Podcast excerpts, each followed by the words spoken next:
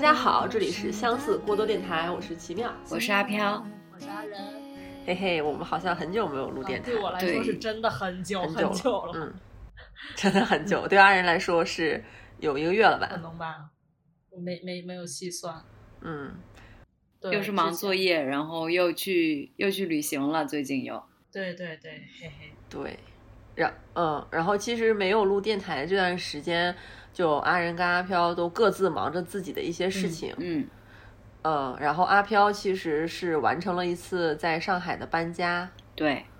阿仁是做作业，但是阿仁好像应该是八月份，是不是你也要搬家了？八月份我这边宿舍到期，然后也要搬家，最近也在陆陆续续看房子，嗯，所以我们就想这一期呢。呃，跟大家聊一聊搬家、找房子，还有独居的这样的话题，可能围绕这三个关键词吧。嗯，然后我们先从找房子开始说，因为咱们三个在三个不同地方，我觉得还挺有代表性的。就北京、上海的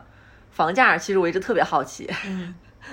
就是在上海租房有没有比北京要贵一些啊？嗯，我感觉其实差不多。如果说贵的话，嗯。感觉，因为之前在北京是合租嘛，是跟安心我们另外一个朋友合租，所以我有点估不出来，因为我现在是一一居室，那个是就是你你判断不了，嗯，但是整体来说好像是差不多的，就是北京和上海差不差不了五五百块钱，就相同的地段的房子，但是嗯，相对来说上海的一些房子。和北京相比，同价位的话，可能会环境好一点点。就是那种呃，上海的老洋房那种，那种房子会会会很贵吗？嗯，洋房啊，洋房不知道。我们我我现在住的也是老小区，就两次两个地方住的也都是老老小区。啊，你之前是跟你还跟阿仁一块在北京住，这段你怎么直接就给省略？住的都是一个房子吗？因为阿仁是安安仁阿仁是安心之前。对对对，对我是前任，对他是第一任，阿仁是第一任室友。对，哎，你之前说你搬家的时候，上海这段时间搬家的人还挺多的，这是为什么呀？我感觉就是呃，一解封之后，我就我我们小区当天就有有人就是搬家公司进来了，我觉得可能就是大家。因为因为因为疫情的原因，可能对小区有了一个完整的认知吧，然后就可能就是在疫情期间就有开始在打算。我是在封之前就已经订好房子了，只不过是因为疫情没有开始搬，停滞了。而且我这个房子是一天就看好的，一天当中他不是中间会带你看好几个房子嘛？我这个我现在住的房子是。当天第一个看的房子，看完之后就定了，非常快。是什么吸引了你，让你下了这个决定？因为这个房子它刚刚装修完，它很干净，墙很白，都是新的，里面什么东西都没有，全是空的。因为装修嘛，房东没有配任何东西。我一看，哇，就是像那种日剧里面，我的家空无一物，看起来特别清爽。我就想，我想要的就是这样的。嗯，但你不会觉得自己要配这些家具什么的很麻烦吗？尤其是在上海刚刚解封的这个状态下，感觉有一些东西就是操作起来感觉会有点麻烦。就像那个像冰箱啊、洗衣机啊、微波炉这种。这种就是租房必备的这种东西，就还是让给让房东准备嘛。然后其实当时我也提了其他的东西，我我我想要自己来准备，因为搬家的还有一个原因就是我想就是对自己居住的环境有一个自己的打算，因为疫情大让人意识到就是你在家的环境，居家环境还挺重要的，就是一个家舒不舒服。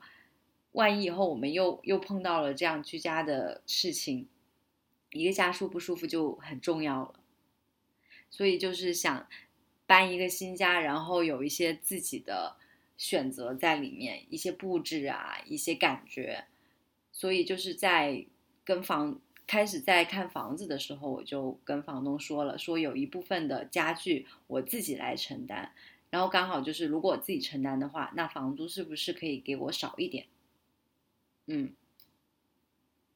所以阿飘这个这个家居，你这个你说的这个居住环境，其实也也也提醒我，就是咱俩应该是之前有过跟陌生室友合租经历的，阿仁应该是没有。我也没有，我我没有跟陌生室友，哦，有过一次，非常短暂。你有过？啊，有过，有过有过。对，然后阿仁是北京人，当时阿仁是呃，非要从家里出来一个人独居独立，然后所以他是跟跟安心，你是跟安心啊？你跟阿飘住先是？对，他先跟我住。所以阿仁是没有跟陌生人，就是那种什么多人合租啊，没有去很麻烦的找过房子。你应该搬家的经历也不是很多，对吧？就是像这种找房子的经历，嗯，就是觉得到岁数了，该出来住了，不能老在家里住了。虽然虽然当时虽然当时米团已经来家里了，然后也纠结过说，那我要搬出去以后狗怎么办什么的。但后来一想，反正是在一个城市。那就是周末可以经常回去看一看也还好，但是必人必须要从家里出来了，就是要跟父母拉开距离了，要不然，当时有一段时间感觉就可能，确实也是差不多到时候了，然后在家二呃也不是二十四小时，反正就是每每天要是跟父母太近距离的接触的话，也是挺窒息的，有的时候感觉是嗯。独立女性了，等于是，对，得得独立了啊。然后现在就是因为阿飘在上海找的也是一个一居室，对吧？是的。嗯，那你们两个就是，比如说，哎，阿仁，你现在在英国是住宿舍吗？对，我现在住的这个是学生公寓，然后就是那种非常非常基础的一个标配。然后因为这个楼呢，它是一个。算是一个新楼，然后离市中心也不算特别远，所以这个它的占地面积就划分到每个人的话就挺小的。然后就是一个能够让你基本上生存的那么一个空间吧，就你谈不上但我看，呃，但我从照片跟视频里看，感觉你那个房间看起来也挺像在北京租的那种一居的那种小房间一样，就也挺干净，也特别大的感觉。呃，一点都不大，就 是坐在坐在书桌前，然后一个一一转身就上床的那种状态，就是。所以你同没有同学什么的是同学什么的是住楼上楼下之类的吗？呃，不是，这边住我们这个楼的都是大部分都是我们学校的校友，就不一定都是我们学院的。然后，呃，然后会有一些班上的同学在这边。但也有也有我们班也有很多人选择在外面自己自己租房，对，嗯。然后我我之前也想说，要不然，因为我八月份搬家的话，其实距离后面我再回国的时间就不是很远了。然后我之前也有考虑说，我要不要再搬去另一个学生公寓这样，或者是因为学生公寓这样就是。呃，家具啊什么的就不用你操心嘛，而且，呃，有很多就是其他方面的一些细节，一些什么，呃，水电费啊什么的这些东西也都不用你管，一般学生公寓全包了，而且可能更更性价比会高一点。但是后来又想说，既然都要搬家的话，那干脆要不然还是搬一个外面的房子，会感觉那个。呃，能能更享受一点吧？我觉得就是学生公寓确实就是有一点生存的那种、那种、那种感觉，就是它没有让你特别享受这个在家的这个过程。所以你八月份是要去搬到其他的公寓，还是要单独找外面的房子啊？呃，还是打算找外面的房子。最近在软件上面在看。哦，英国的房价怎么是租房价格大概是什么样子？租房价格，我这边他们其实是按每周多少多少钱来算的，然后再然后就是他们是一个就就习惯于算按按周算钱，每周每周多少钱。然后我这边看的话，如果一个人单独租的话，一居一呃一居室，你要租到一个还可以的，不会太不会太差的一个房子的话，基本上每周得三百到三百五左右吧，镑英镑。英镑？然后你算成一个月的话，对，乘四你就算吧，其实呃还是挺贵的，比比300在北京、上海都贵，我觉得。三百乘四那那边就是一千二，一千二，一千二换算成人民币要乘多少？其实其实三其实三百算很低了，就是三百你不见得能能遇到什么好房子，尤其最近伦敦这个租房特别卷，就是很多人都在租，你可能今天晚上是刚上架的房源，然后第二天早上就没了，就是特别抢手的状态。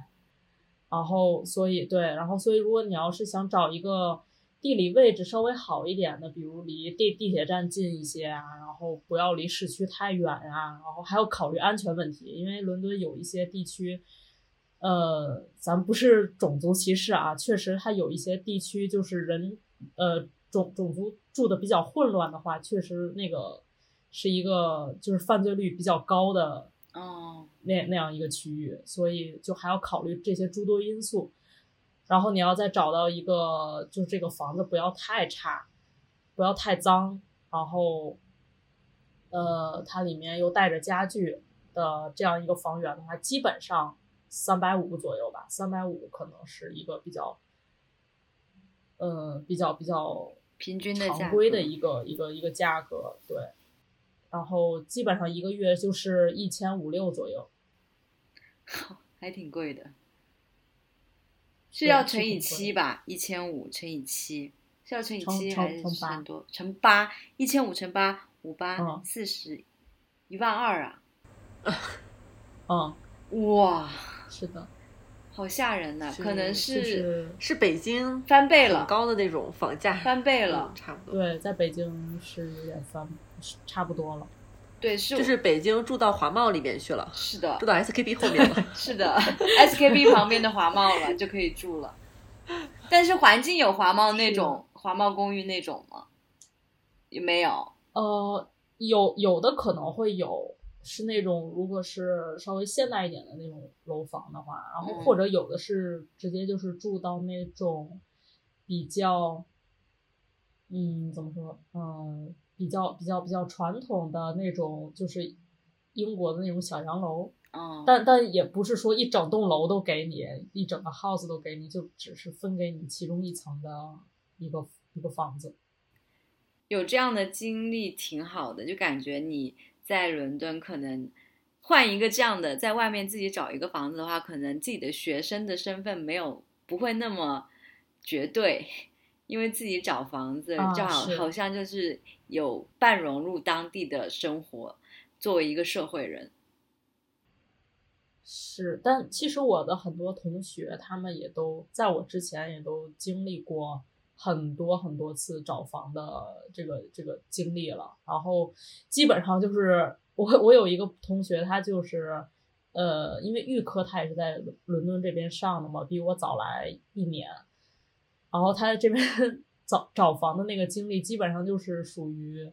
除了桥底下都住过了。哇，这么夸张？就还对，就是就是频繁的在换房子的那么一个状态。嗯，哎那英国，哎，我想问，伦敦也有黑中介吗？有啊，有很多呀，哇，而且就是可能，而且可能就是，呃，中国的中介可能也有很多都是不靠谱的，或者是是或者非常它可能多会，啊、或者是它是会价格会比较贵。咱们三个里面就我嗯碰过黑、黑中介吧？小李碰过吗？我没有，我碰到的是非常热心的中介。等一下我讲。对，就就说到这儿，我就展开。跟大家讲一下，就是我碰过一个骗子中介，就是被骗了半年的房租。他特别鸡贼，当时我是在，因为我们当时是在华贸华贸工作嘛，就 SKP 旁边那个，我刚好就住在那个小区，就是 SKP 对面的一个小区。他没有，他就是算算是那种没有很老，但是有电梯，但是还挺旧的一个小区。然后我是在开始是我当时在公司的同事，他在豆瓣上找的，然后他要找室友，当时我又找房子找得很急，他就拉我拉我当室友，就咱们一块儿租。我看哇，好近啊，离就在公司马路对面。这么近，然后当时也没有多想，那会儿刚来刚去北京找房子也很急，就答应他了。然后他还有他一个姐姐，他姐姐的一个朋友，还有我们四个人租租三三室，他等于那个三室等于是把那个房子的客厅隔出一间来了。然后然后我们就就还是大部分手续都是我那个同事的姐姐去办的。然后当时也没有管很多事情，只交钱就得了，也很便宜，因为四个人摊下来也就两千多块钱，两千多块钱能在大望路上租一个一个小房间，然后每天就走走三分钟路就到到公司了，就觉得自己还挺开心的，挺幸运的能找到这房子。等我们交了正常的生活了半年之后，然后半年那个点的时候，那个中介就开始说说那个能不能就是。把下半年的房租一起交了，然后给你们一些优惠，说是什么房东要，呃，干嘛着急用钱什么的，然后给我们一个折扣。当时，当时所有人都没有想到有什么不对，然后我们一个个傻傻的都交了半年的房租，结果，结果后面大概过了一周还是两周，房东带着另外的中介上门来敲门了，说。我的房子为什么被改成了这个样子？你们你们怎么还没走？你们都是谁？他要把我们赶出去了。然后我说我们交了房租啊。然后一对那个人根本就不是这套房子的中介，这套房子已经停滞很久了。嗯，他等于是假的二二房东。他他以前可能是中介，但是他从那个中介公司离职了，但是他又有房东的房本，一些其他的信息，于是他拿着他手上的那些信息来骗了我们，而且我们应该不是唯一的受害者，他手上应该还有很多很多房源，一些一些一些资料、一些信息骗了很多人，但是我们找不到他了。然后我同事姐姐当时就就特别想，就是我们也报警了嘛。报警，然后警察不受理，因为他他让我们去法院，因为他好这个好像就是去提去去法院提诉讼什么的，就是归法院管了。我当时哎，反正就很复杂，然后房东这边又着急忙慌的让我们出去，然后他姐姐又要去呃去法院提诉讼，找律师什么的，我当时就好烦。我一点都不想在这里待下去了，然后我我就立刻找了下一个房子，也就是下一段就是跟陌生人合租，就自如嘛，他三间房独立的，我也不想管了。后面后面这个这笔钱我也不想要了，因为真的你要一旦就是牵扯到法院的流程，就很久很久，因为我们这个钱。就就去法院就说，就是几百万的那种被骗的那种案子都还在排队呢。你们就你们这就是呃五六万的，就稍微等等吧。就因为你想，而且对啊，而且法院你还要什么诉讼费啊什么，你还要花一点钱。对，我就不想再继续纠缠下去了，因为我知道这种东西，你你你去报，我就是你走一些正规的维权的。途径真的是很累很烦，而且最百分之九十九的可能都是不了了之，所以我不想再继续下去了，我就算了吧，就当我倒霉，我就去租下一个房子了。当时当时那会儿就等于是身上背了背了两份两份房租，就当时那会儿还挺难的，但是不知道为什么也咬咬咬牙下来了。呃，那两年其实北京的黑中介还挺多的。呃，反正我那会儿租房子嘛，嗯，然后去中介公司特别小，我我会比较害怕，尤其是虽然我是个东北人，但是他们也都是东北口音的时候，我就比较害怕。这里没有任何地域黑的意思，朋友们，就只是说有些害怕而已。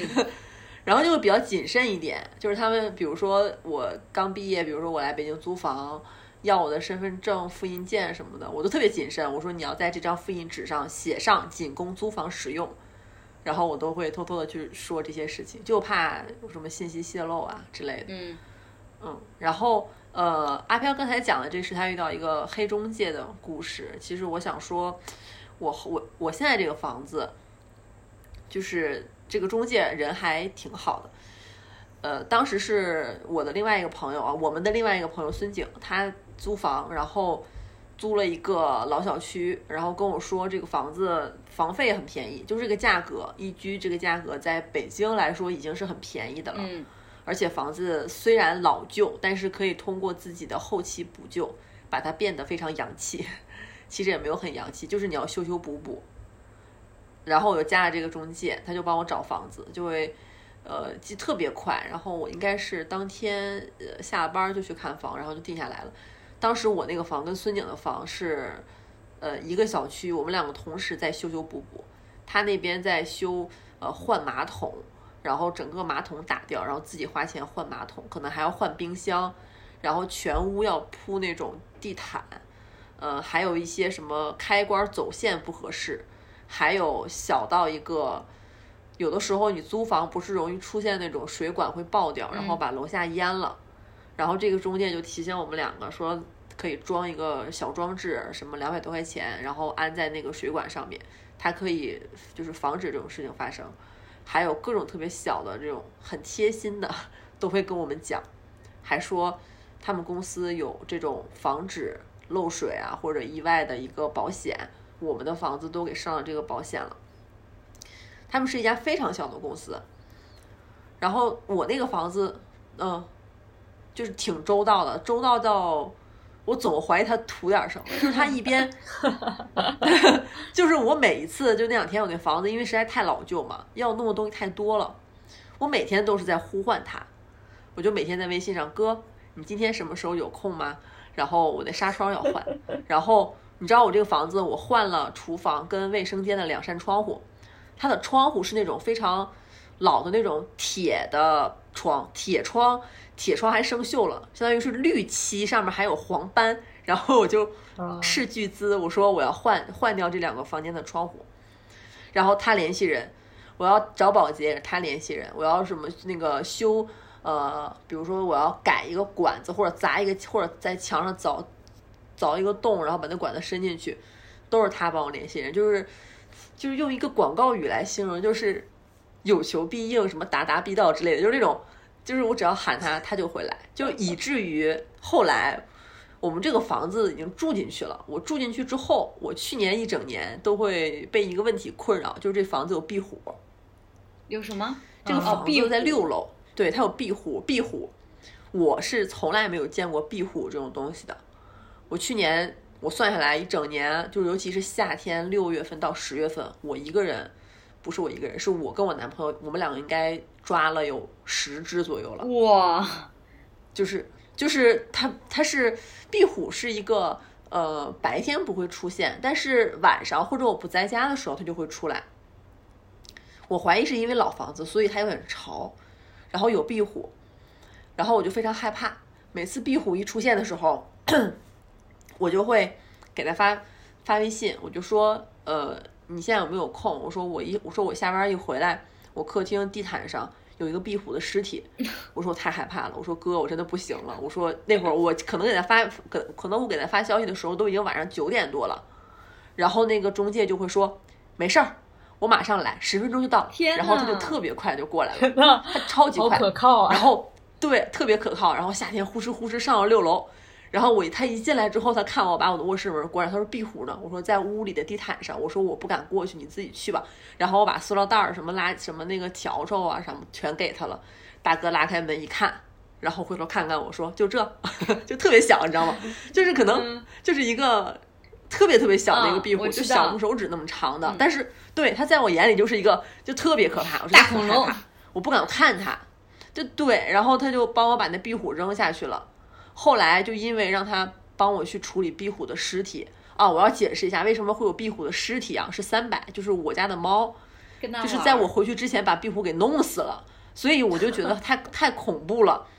就是以至于我都不敢去抱三百了，我就不敢去碰猫了，就可能我要跟猫保持两两天的距离。我就觉得它把壁虎弄死了，它跟对猫脏了，它跟壁虎有了亲密的接触，我也不敢想它是用爪子拍死的还是咬死的，但是就是很可怜，那个壁虎的尾巴还断在我的床上，你知道吧？就非常非常非常小，就整个人我就大，对，然后我就大清洗。后来我就因为叫壁虎。就是叫中介来帮我扔壁虎的尸体，可能也有个六七次了。就是不管我什么时候叫，它都会来。哦，哇，好贴心啊！然后我每次，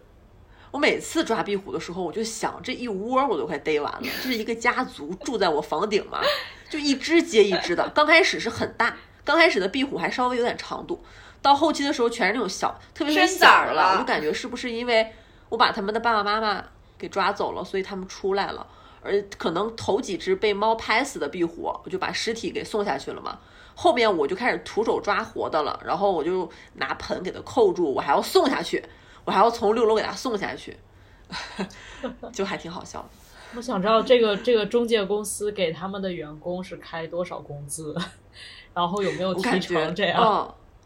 我我我我猜应该是没有，他只是服务的比较好。我感觉跟他这个人的。就是热情程度，就是好心程度有关，跟他性格有关系。对对，就他他有一次，他有一次来帮我抓壁虎的时候，就是去年他一进来说：“你没开空调吗？怎么这么热呀？”我说：“我开了。”我说：“这空调一直就不是特别冷。”然后他抓完壁虎之后，又帮我把空调那个盖儿打开了，他帮我清洗了那空调滤芯儿。他说他以前是干维修维，他以前是干维修空调的。他就跟我讲，这个东西你就不要去找修空调的人来，就是来一趟还得要你一笔钱。这个东西你自己就可以洗，他就帮我把它拆下来，然后又安上去。哇，我给你省一百多块钱呢！是太热心了，天呀！感觉就是那个中介公司里的海底捞啊。是的，就很可靠，就确实是海底捞服务。我觉得可能真的是跟人的性格有关，对。可能就是也不是说他们整个公司都是会这样，但是他这个小哥，他这这位哥他就是这样的人，就是会察觉到一些呃你可能需要帮助的地方，然后每一次帮助也不会拒绝，就非常热心。就是呃，就其实他可能在一开始，比如说帮我们维修一些东西的时候，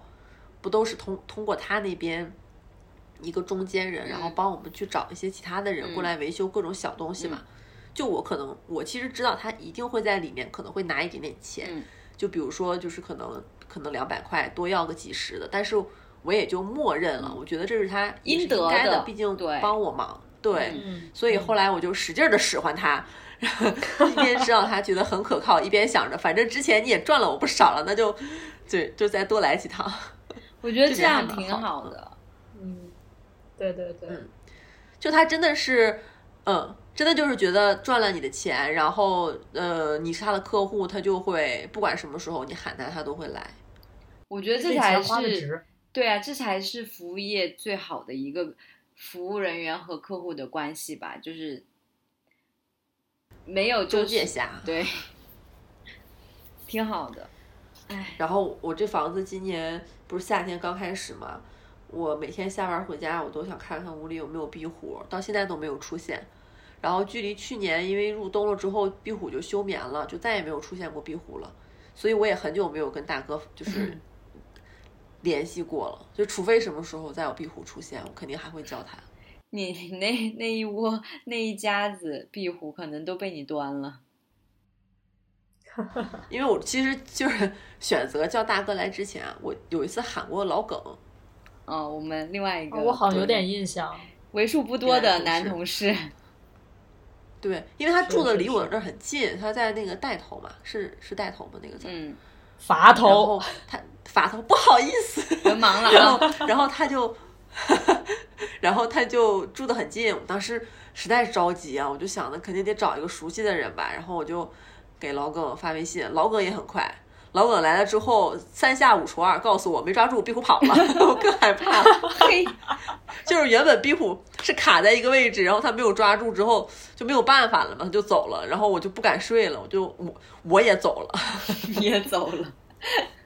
我也走。哎，我觉得独居真的会遇到很多很多问题，就像呃，如果你对生活有一有开始有要求的话，就会很多很多问题。像现在我就是要搬家之前这里空无一物，然后要慢慢添置东西，电视、冰箱、洗衣机、微波炉，呃，衣柜、沙发、电视柜、桌子、椅子。当时连床都没有，就虽然有一部分是房东来准备，但是我他他把东西拿拉进来，就所有东西都是没有安装的。然后疫情解封之后，有很多东西又不能及时发货，刚好还好我碰到一个六幺八，能能以稍微有一点折扣的东西买了一些家电家具。然后包然后在搬之前的话，然后这些东西差不多陆续到了。你安装，然后又是一个非常大的一个工程，你要叫各种师傅来，然后他们可能会遇到各种各样的问题，时间上又对不上，然后，呃，包括那个有些东西还没到，然后有些东西漏发了，有些东西零件没有，就这都是一些问题。所以这就是一个。租房软装的问题，那就你们两个在比如说租到房子，然后装饰跟布置这一块，你们最在意的一个事儿是什么呢？装饰和布置，就是呃，什么是必须要有的？如果只能选一个的话，房间里吗？对呀，就软装，就除了一些硬件儿。对，沙发算硬件也算吧，沙发。嗯嗯，我觉得是沙发。阿仁呢？嗯，灯吧，或者是你这个光，嗯，朝向啊之类的。嗯，就是对于我来说，可能比较重要的是那种氛围灯，不是那种。那不就是星空顶吗？日落灯，可能可能它。对，它不是，呃，不，不是那种网红灯，就是呃，可能光线比较弱。怎么你瞧不起我们网红灯是吗？嗯，就对我来说没有什么用处，毕竟我不是网红。就是呃，那种就在晚上，就是你开着它会感觉有一点温暖的那种暖的感觉，有一种。那我知道了，那就是夕阳灯。呃，对，差不多吧，差不多那个意思吧。嗯，我是特别对沙发又很有要求，嗯，我就特别，因为我就特别喜欢，就是那种一躺一坐下去就就把整个人陷进去的那种沙发，然后就所有的疲惫都消失了。我特别喜欢那种特别软的沙发，沙发一定要舒适。然后之前还在哪儿看到一句话，就不知道哪个作家还是哲学家讲的，就说，嗯。生活就是通，通向死亡之前的沙发。哦，生活是通向死亡之前的客厅。然后，然后我就看当时看这句话的时候，就明白我为如我为什么要选择一款非常舒适的沙发了，真的非常重要。通向死亡之前，你要睡一个很柔软的沙 对沙发，就是它跟床会不一样，就那种它在它跟床的地位在。整个家里面是不一样的，沙发它是一个能包裹我全身的东西，对我来说。那你会选择那种单人沙发还是双人的？双人的，我买的是 双人的，就能能躺在那儿，就是放。啊，嗯，那，其实早些年很多嗯北京的朋友们。租房都被那个懒人沙发给鼓给鼓到，但是我我当时也跟风买了一个懒人沙发。现在我们家里我最想扔的就是最想扔的就是这个懒人沙发，就是太占地儿，而且它其实坐起来就是也没有那么舒适。哦，嗯嗯，然后之前不是不是两年前还是一年前，我不是还发了一条微博说，我说特别想做那种躺在沙发上看电视，看着看着睡着的成年人。就前几天我就成为，这不就是我爸吗？就前几天我就成为了这样的年轻人，就也不知道就是自从疫情就是解封之后，整个人的睡眠时间就一下从十二点开始就。改变了，以前就是到三点都还倍儿特别精神，现在一过十二点，整个人就不行了。那天那天我就我就躺在沙发上，哎，我就困得不行，我天呐，就才十二点没到，十一点多了，困得不行。是不是因为你解封了之后，你出门，然后你其实那个运动量已经太大了，对你来说？可能是，然后我就在沙发上睡着了，是会这样，我就在沙发上睡着了。阿仁的作息就是还挺健康的，啊，我没有吧？我觉得你没有吗？我我前阵子其实有一段时间不太健康，就经常会熬到晚上两点多这样，然后可能也是因为白天运动量没有特别大，然后还喝咖啡，到晚上就不是特别的，不是特别困，然后然后第二天可能也起的不会很早。但一般我都会给自己上个闹钟，啊，就防止自己一觉睡到下午。就我对你的一个想象的画面是，你窝在自己舒适的小床上，然后拿着 iPad 在画画，画到十二点多，然后就困了，然后就睡了，就是就是很很温馨的一个又很艺术的一个画面。之前我跟阿仁住的时候，他就是这样的呀，就是对吧？就我跟阿飘是。我跟阿飘可能是睡前刷小红书或者看抖音，反正就是一个现代人的一个睡觉习惯。然后阿仁就是画画，然后画画，然后自然而然的入睡。对，之前跟阿仁住的时候，就阿仁就是阿仁就特别安静，但是就这就说到是跟室友的关系。还好我特别幸运，就是在北京都是跟特别好的朋友，就是大家各方面都非常的意气相，就是。价值观啊，什么都很一致的朋友住在一起，就会感觉就是你说阿仁安静，嗯，就是即使他很安静，他待在自己的房间里面做自己的事情，我也待在我的房间里面做自己的事情，但是我们不会觉得尴尬。就有些人就是呃和其他人住在一起，就感觉两个人不干一起干点啥，干嘛会有点尴尬，或者是两个人会之间会因为一些比如说。这个碗没洗呀，这个东西乱放啊之类的一些非常琐碎细小的东西而产生矛盾，但是和阿不管是阿仁还是安心，我们住在一起，这种事情和矛盾都没有发生过，因为我们特别了解对方是一个怎样的人，而且大家生活习性都挺一致的，我觉得。跟阿仁、跟安心住在那那几年都特别特别开心，大家就是又有自己的空间，然后大家还又能在一起聊天，然后在一块玩儿，一块就是室友当中的极品了，呃，不是不是那个极品，就是最 顶我的极品室友，饰品当中的王者了，就最高级别的室友关系了。阿仁在家就像没有在家一样，你要不喊阿仁的话，阿仁可能在家你都不知道那种感觉。对，但是对我来说就是有的时候我会是这样，嗯，就是但是就是会感觉很舒服这样的状态。这样吧，你也别光夸阿仁了，阿仁你也说说阿飘，你跟他你也夸夸我呗，感觉不是，你可以你可以骂骂他。没有啊，当时对当时我觉得咱们两个之所以也没有什么太多的。可以吵架的点也是因为，呃，也不是说吵架吧，我觉得，我觉得咱们大概率也吵不起来，就是一些磨合的点，可能也是因为咱们当时住的那段时间，首先也没有怎么在家里开过火，对，然后很多很多问题其实也并没有涉及到，就是一个非常非常轻松的一个现代都市人的同居生活，是的，然后就是。当当时也没有疫情嘛，然后大家也不会有什么，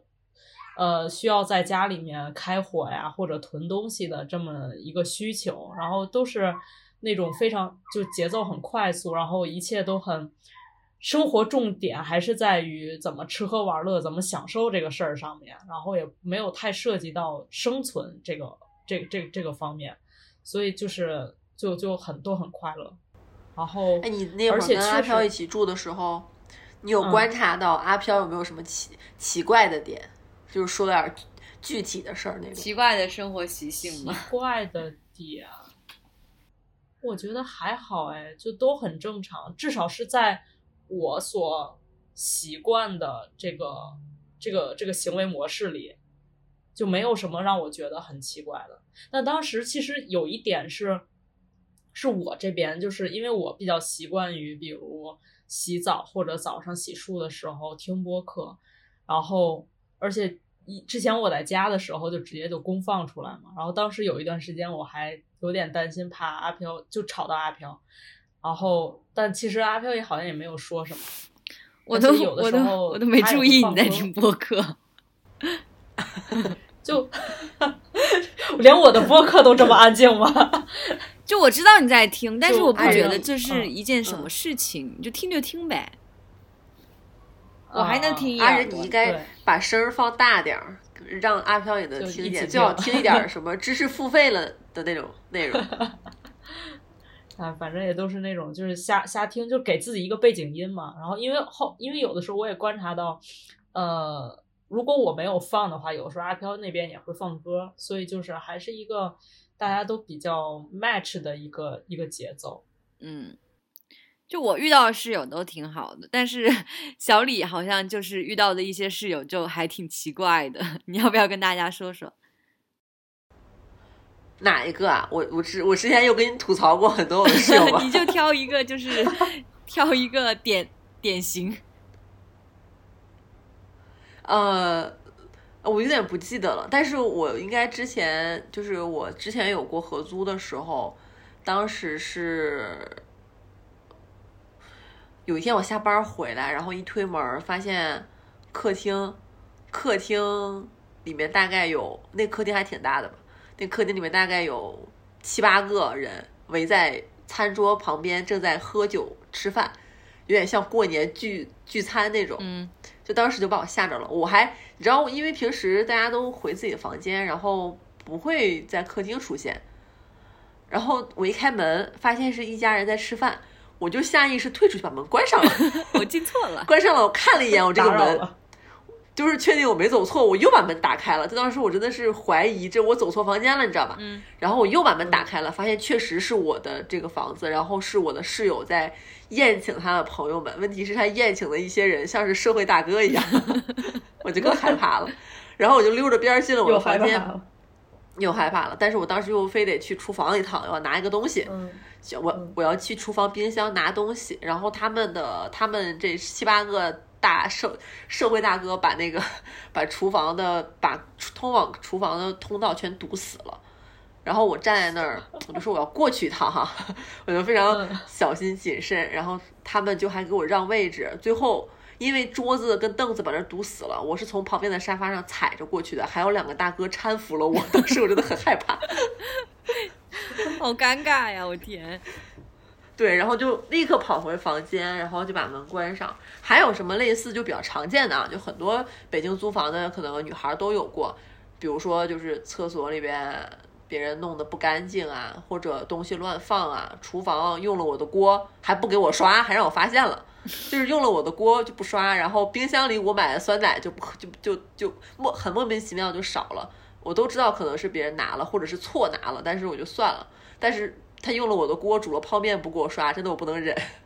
我立刻买了一个新锅，而且把锅就端回自己的房间。应该大概就是跟一些室友合租之后，发现就实在是太不舒适了。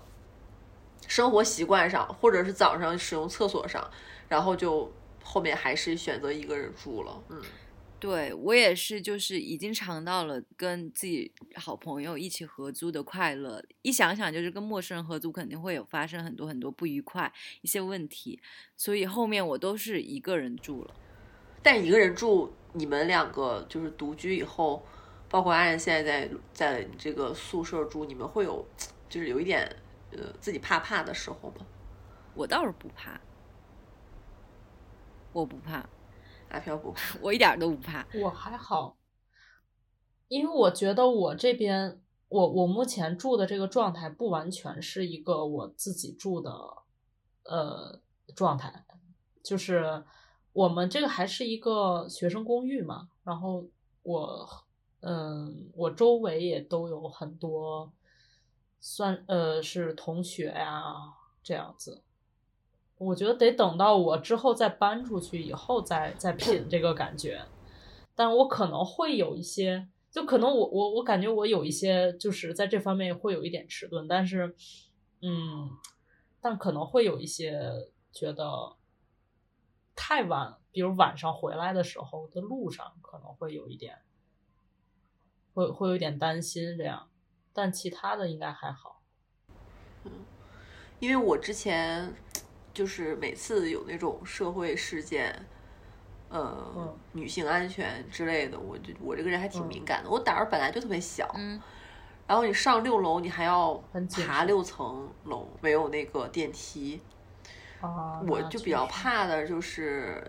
呃，我这我前两天有把我那个卧室的家具的布局做了一个变化，就是原本我那个床是靠近阳台的，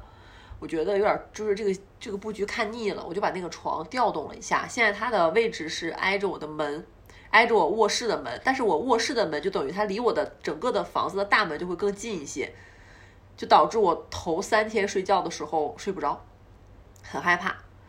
就是能听见走廊里的声音，然后甚至其实可能没有声音，但是我就是不敢睡，然后开着灯睡。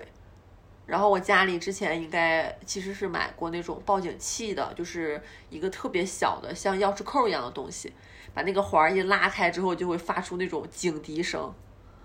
嗯，然后小胡买那种、呃那个装那个电子猫眼儿吗？没有装，那个我没装，主要是比如说之前呃别人就是发那种消息说什么女孩晚上在家感觉有人在试自己的电子锁，能听见解锁的声音，很害怕，觉得门不安全。那我觉得我更害怕是因为这个房子的门实在太老了，它没有电子锁，它甚至不是现代那种，就是不是现代那种防盗门，这个门。里面还是那种插销，你知道吗？就可能有坏人真的来，我真的没有办法，他一脚就能踹开。哦，我跟你说，英国这边大部分大门都是这样的，是吗？特别的脆弱，所以。对，哦所以其实所以这边的入室抢劫啊什么的，就发生的概率还挺高的，因为实在太容易了，没有什么门槛儿，而且而且这边不是那种，呃，你除了只要不是那种就是大高楼的那种房子之外，它其实都都会带一个院子嘛，所以如果你要是住一层的话，就会给那个贼有更大的施展空间，他有可能会藏在那个小院子里。哎呀，对我看美剧里面，就是一些犯罪的都是这样，偷偷的藏在院子或者门边儿上，然后窗户锁不好，他他也会翻进去。所以伦敦的治安是不是很好啊？没有很好啊，呃，很好的话可能是富人区那边很好，其他的地区就不都不是很好，就基本上每个月都能听说有有那么一两起比较大的抢劫呀、或者是伤人的一些事故，就在呃我的同学们住的地方，包括我住的这个地方也有发生过。所以我觉得独居的话，还是我会一开始在选择小区的时候就会考虑到这个安全性，我会选那种呃楼比较密集，然后人口栋数比较多，人口比较多。然后我我当时来这个来这边的时候，我就跟我隔壁的邻居激情热聊了一下，是是一个奶奶跟一个爷爷。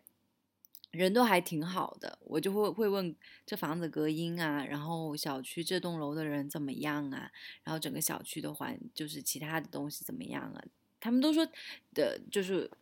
问一些情况，然后说挺好的，然后在聊天的过程中也能感受到这个这个奶奶这个爷爷也都是非常热情的人，特别是那个爷爷后来搬家的时候。我一不注意，他就帮我搬了一一个箱子上来，我当时吓死了，因为那爷爷看上去也有六十多岁了，我天呐，那箱子特别重，他他搬到了五楼，我真的特别怕他闪着摔着。我天呐，我说你您别别搬了，别搬了。后面还有就是我我收拾的时候，我收拾的时候把那个纸箱放外边，我我出门一看，哎，纸箱没了，那爷爷帮我拎下去了。我说天呐，您别搬了，我来我来。就还挺热情的邻居，然后你会、对啊会慢慢观察周围你人都住了哪些人，他们大概脾性是怎样的，然后你就能感觉到你整个整栋楼、整个小区、整个社区的环境是怎么样。我其实特别喜欢住老小区，就是像周围有爷爷奶奶这种。我家现在的小区就是基本上每天早上出门，呃，路边儿楼底下各种椅子上坐的都是老年人，我会很很舒服。可能是因为我刚来北京的时候，我还去胡同里住过一阵儿，就住那个平房嘛。嗯，就虽然胡同里面特别黑，但是就还是会觉得很有生活感。对，就很有生活实感，都是一些买菜的人，嗯，然后遛孩子的人，嗯，不是那种年轻人特别多，每天背着包来来回回特别快的。感觉生活节奏也慢下来了。对，对，就是对于独居的话，虽然就是呃，我也不是心大，就是也也是有考虑一些事情，但是主要是我胆子比较小。该注意的还是要注意，对该注意的还是要注意。是的，嗯，其实我觉得安个电子猫眼儿这种就挺好的。还算对我来说就还比较合适的一个一个又保护自己，然后又、嗯又能够比较便捷的这么一个方式。对一些一些防范的哎，我措施我突然我突然想起来，我我觉得我我我之所以上个礼拜就是一个人住那么害怕，可能是因为我在疫情的时候把三百给送出来了，就三百现在在小胡家嘛。嗯就我回家，我我回家自己住的时候，其实就是真真正正的我一个人在住。但是可能之前说是独居，但其实我还有猫啊。有猫在的时候，我是不害怕的。对，虽然它干不了啥，但是我觉得对有这种陪伴在的话，你心里至少没有那么怵，嗯，是。还挺神奇的。嗯虽然他们也干不了啥，是个安是个活物，啊嗯，是个就有个能是动个吉祥物的，，就有个能动的，你就觉得心里踏实一点儿。是。是是是，好，那我们今天讲的都是呃找房子搬家，然后你们还有什么要补充吗？那就是后面给大家一些自己就是也我也经历了搬家，我就不是我们会有分享嘛，我就给大家一些建议吧。我今天都没有准备分享。我也没有准备分享，那就都给一些建议吧。对看能想到什么呃可以说什么对，那我先来吧。我不是最近搬家，然后收拾东西嘛，然后呃，第一点啊，就今天还今天还发生的一件事情，就是我的冰箱它的那个底座不稳，但是我知道它有那个那种旋钮，它是可以调高度的。其实，在冰箱我拆冰箱那一天，我有我也我就已经调过一次，但是我调的时候，我手过去旋，我的大拇指就被划伤了。就被划出一道口子，我就再也不敢动，我就我就让中间把那个冰箱放到那儿，然后后面让那个那个后后后那叫什么师傅来来弄，然后我今天联系师傅，然后师傅说他可能还有其他事情，说你你你可以自己先弄一下，其实很简单，其实我知道也很简单，然后我又着急出门，好我就去再弄一下，我一弄好嘞，我的手又被划破了一道口子。然后后来我是不是有个什么对他那个他那个旋钮特别特别利，然后我不是又又不是很专业，就又不熟练，没搞过这东西，又加上那东西可能非常的锋利，我就一直被划破口子，我就两两只手一边一个口子，我就有点我就有点崩溃了，然后我就觉得后面就是呃。后面师傅来说，他就一直强调这个东西很简单，很简单的。但是我说师傅真的没办法，我手已经划破两道口子了，我真的不想再去动它了。然后我也知道你很辛苦，你你几秒钟就就解决，那是因为你你熟练，你专业，你了解这个东西。然后这个得出来就是，凡是我们力所不能及的东西，就不要再去尝试了。真的就是找专业的人来？对，找专业的人来，就包括安装家具啊什么的，虽然要花一点钱，但是我还是也花钱了找那种装家具的东西，因为他们有工具，然后知道怎么安，非常比你的速度快，然后比你装的牢。因为我我我自己后面装了一个放那个吸尘器的架子，然后我又手动的用那种那种叫什么多边形的那种那种机制型的那种那种工具去装那个螺丝，我完全就是装不紧，它现在就是有一点松松的。嗯，达人，嗯，就是因为我我我这边也没有什么太多的搬家的经验，所以这个建议呢，就只能说是嘱咐大家能够在比如找房啊这个过程当中，能擦亮眼睛，不要就是陷入那种黑中介的一个骗局吧。我觉得这个现在还是挺普遍的，对，还是要找正规的渠道比较靠谱，不要觉得就是很便宜，这个房子哇，怎么那么少的钱就能租到，就心动了，还是找正规渠道。嗯，对。那我就跟大家说一下房子房子嗯便宜的渠道吧，好，就是房子便宜跟好中介是息息相关的。就是我这个中介，咱也不能用百分百来好来形容，就是这可靠。其实他是，你看我说是从孙景那儿，我朋友那儿来的，就是我朋友先通过他租了房，他的口碑起来了，然后我朋友说把他推荐给我，实际上我用这个中介租完房之后，我又把他推荐出去了，就是这个中介他的生意，他的口碑已经从我们这儿就起来了。呃，再有一个就是，嗯、他会就是我其实是把我对房子的需求下了一个 brief 给他，就是下了一个需求，他在我这里边去帮我匹配它里面的房子，然后他是一个一个帮我去看，然后帮我拍视频，就是我人没有去，等我在视频里看着觉得不错，我才去看的房，所以它这个可靠度是跟。呃，就是这个房子，我要想租的顺心，就是租到合适，就跟这个中介有很大的关系。他愿不愿意替你去跑，愿不愿意替你去找这样的房子。